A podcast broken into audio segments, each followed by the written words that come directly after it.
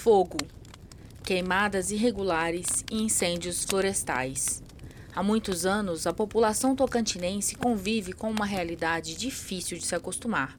A combinação da estiagem com os fortes ventos e a baixa umidade do ar, somado a queimas irregulares e incêndios criminosos, resultam num cenário que tem colocado o estado no ranking dos que mais queimam no Brasil. Os esforços do governo do estado e dos municípios no combate às queimadas irregulares e incêndios florestais precisam da adesão da população que vive no campo e na cidade.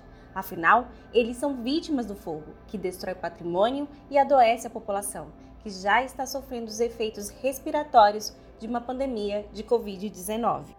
Mas uma vítima dessa situação não tem como se defender: o patrimônio ambiental do estado. O Cerrado, bioma que ocupa 87% do Tocantins, sofre todos os anos com os incêndios que se alastram com a força dos ventos e a falta de chuvas entre maio e setembro. Este é o tema central do primeiro episódio do Questão Ambiental, podcast da Secretaria do Meio Ambiente e Recursos Hídricos do Tocantins, a SEMAR. Eu sou Tuane Vieira. E eu sou Camila Mitier.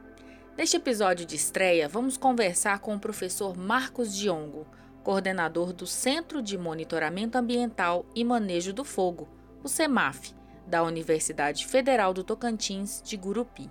A CEMAR é parceira do CEMAF desde a sua implementação, em 2016, e os estudos produzidos pelos pesquisadores do centro têm ajudado na elaboração de políticas de enfrentamento às queimadas e ao desmatamento no Tocantins.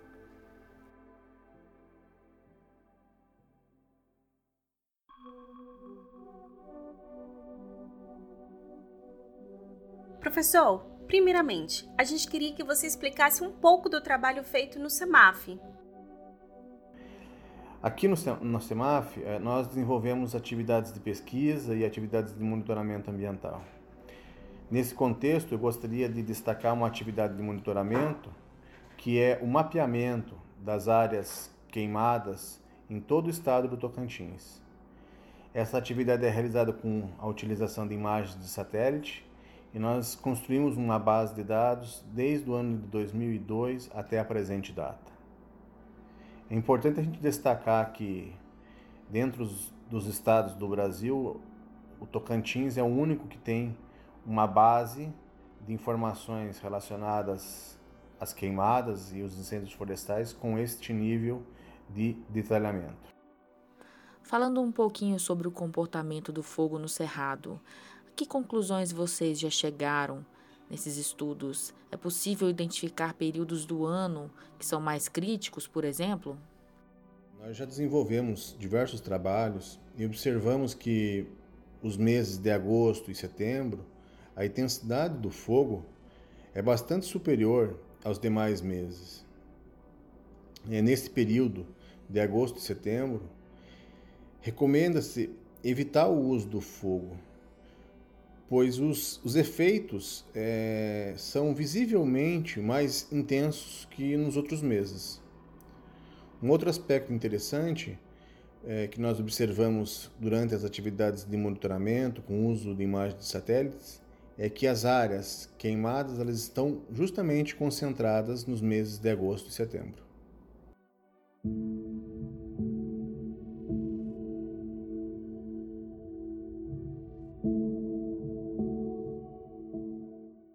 Professor Marcos, com relação ao desmatamento, é possível dizer que ele está intrinsecamente relacionado às queimadas? É, os incêndios florestais e as queimadas eles apresentam uma forte relação com o desmatamento.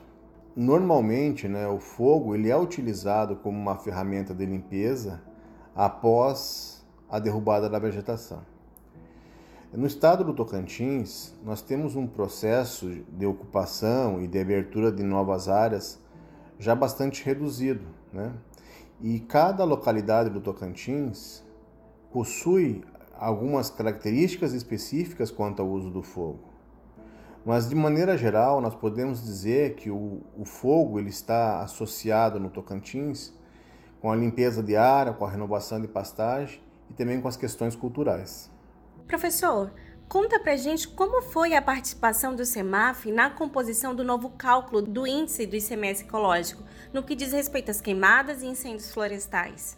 É, o SEMAF ele contribuiu junto ao Conselho Estadual de Meio Ambiente, inicialmente apresentando uma nova proposta de cálculo e também fornecendo dados e informações do histórico das áreas queimadas nos municípios do estado. O objetivo principal do trabalho foi o de desenvolver um índice que representasse melhor os aspectos relacionados aos incêndios florestais. A aplicação dessa nova metodologia no cálculo do índice de ICMS ecológico relacionado aos incêndios florestais é certamente um avanço na quantificação das ações de prevenção e combate que os municípios desenvolvem.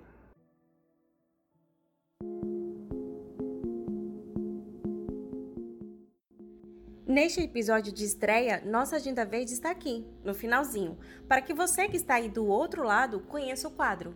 Mas a partir do próximo episódio, a Agenda Verde estará em seu lugar, logo no começo, trazendo as ações e eventos da política ambiental do Tocantins. Bom, e falando em fogo, que foi o tema do nosso podcast de estreia, é sempre bom lembrar os números disponíveis para o contato com os órgãos de combate e fiscalização de queimadas. Em caso de urgência, o contato deve ser feito com o Corpo de Bombeiros, pelo 193, ou com a Defesa Civil, pelo 199. E se você presenciou algum incêndio criminoso e quer fazer uma denúncia, o número é o linha verde do Instituto Natureza do Tocantins, o Naturatins, no 0800 63 1155. E para qualquer dúvida sobre queimadas no Tocantins, você pode entrar em contato com a gente pelo WhatsApp ambiental, pelo número 99880030.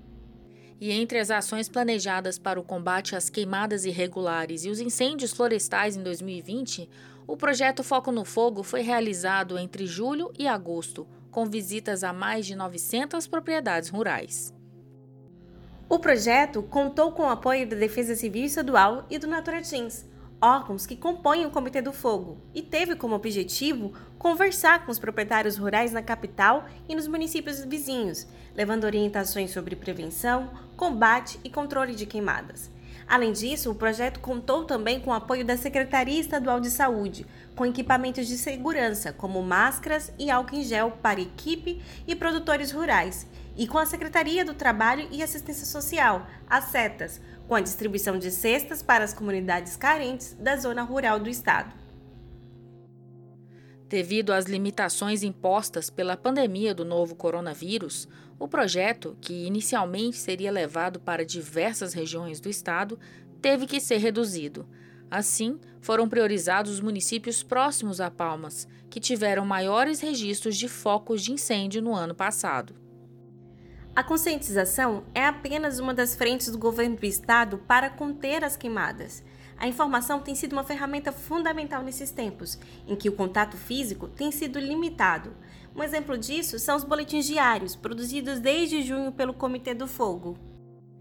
Esses boletins são publicados no site da SEMAR, nas redes sociais e enviados via lista de transmissão no WhatsApp.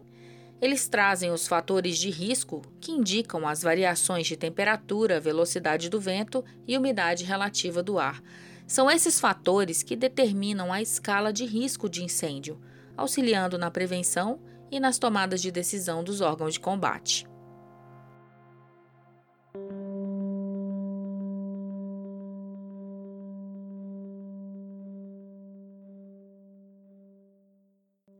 Este primeiro episódio do Questão Ambiental está chegando ao fim. A gente agradece a sua companhia e o do nosso entrevistado, o professor Marcos Diongo. A realização deste podcast é da Assessoria de Comunicação da SEMAR, composta por Tuane Vieira, eu, Camila Mitier, e pelos colegas Fernando Alves, Robson Correia, Matheus Dias e Luísa Caetano. A Semar está presente nas redes sociais, onde você pode deixar comentários e dúvidas sobre os temas tratados aqui neste podcast. Caso prefira, envie um e-mail para meioambiente@secom.to.gov.br. Tchau, um abraço. Tchau e até o próximo episódio.